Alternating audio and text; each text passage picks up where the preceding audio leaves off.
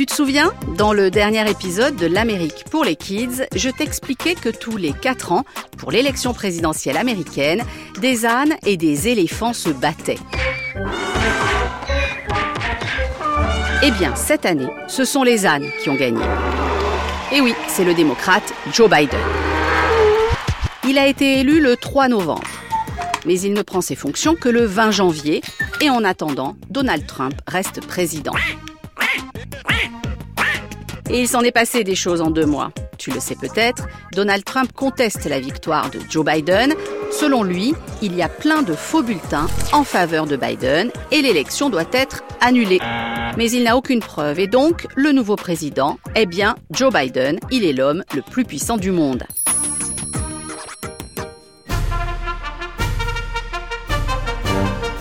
Ladies and gentlemen, the President of the United States. Le 20 janvier, c'est Inauguration Day. C'est le jour de l'investiture où Joe Biden va remplacer Donald Trump et sera président pendant 4 ans. Habituellement, la journée se déroule de la même manière, quels que soient les présidents, et c'est très organisé. Le matin, devant plus d'un million de personnes dans les rues de Washington et des millions d'autres devant leur télé, le nouveau président arrive à la Maison-Blanche avec sa femme et ses enfants.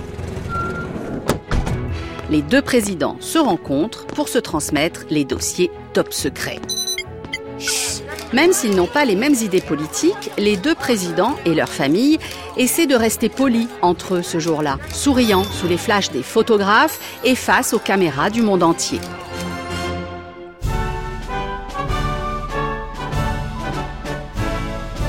À midi, le nouveau président se rend sur la place du Capitole de Washington où il prête serment sur la Bible comme le veut la tradition. I do solemnly swear that I will faithfully execute the office of President of the United States. Par ces mots, il s'engage à préserver, protéger et défendre la constitution de son pays. So help me God. Et c'est à ce moment-là qu'il devient officiellement président des États-Unis d'Amérique. L'ancien président, sa famille et son équipe doivent alors quitter la Maison-Blanche pour laisser place au prochain locataire. Toute la matinée, à la Maison-Blanche, deux équipes de déménageurs se sont activées pour enlever toutes les affaires de l'ancien président et installer celles du nouveau. Ils n'ont eu que cinq heures pour tout déménager. Et quand la famille va entrer dans sa nouvelle maison, elle aura l'impression tout de suite d'être chez elle.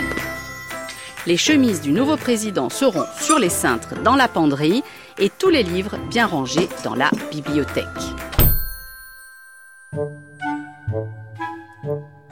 Parfois, les enfants des présidents se donnent quelques conseils entre eux.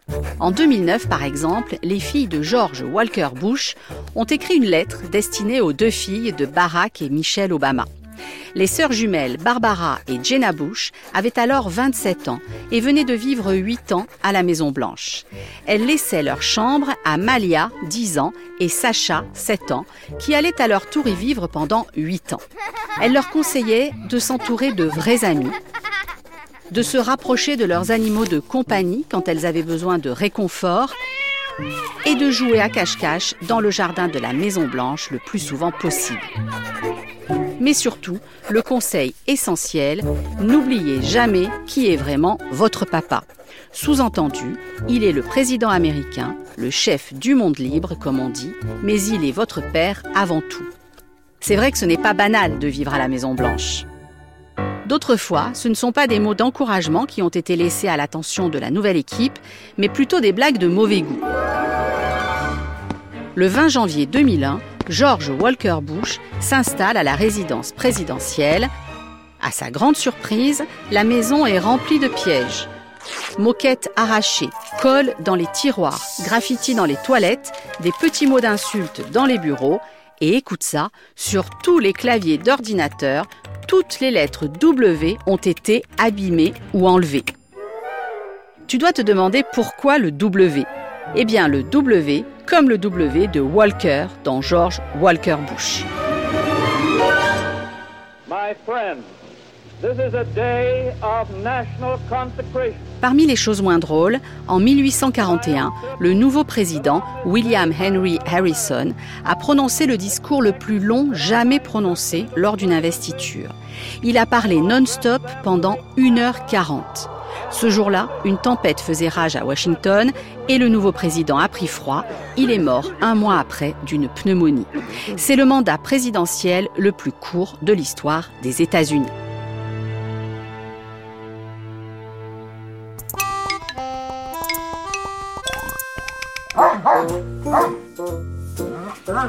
L'arrivée de Joe Biden va marquer le retour des animaux à la Maison Blanche.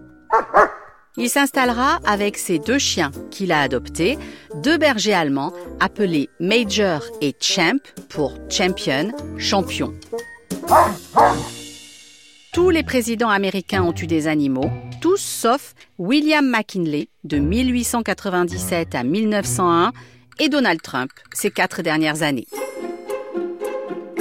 D'ailleurs, est-ce que tu sais que le terrain géant devant la bâtisse a vu passer toutes sortes d'animaux? Même des lions, des tigres et des ours. Par exemple, il y a 120 ans environ, le président Theodore Roosevelt avait une hyène, un zèbre, un coq à une patte et sa fille avait une couleuvre nommée Emily Spinach. Ça veut dire Émilie Épinard et son fils a même fait monter son poney dans l'ascenseur de la Maison Blanche. Et il y a à peu près 100 ans, Herbert Hoover avait deux alligators qu'il laissait se balader par-ci par-là.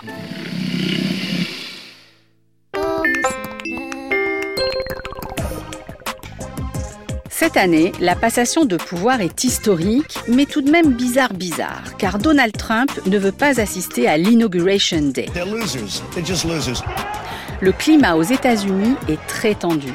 Des partisans violents de Donald Trump ont envahi et détérioré le Capitole, le bâtiment où on vote les lois.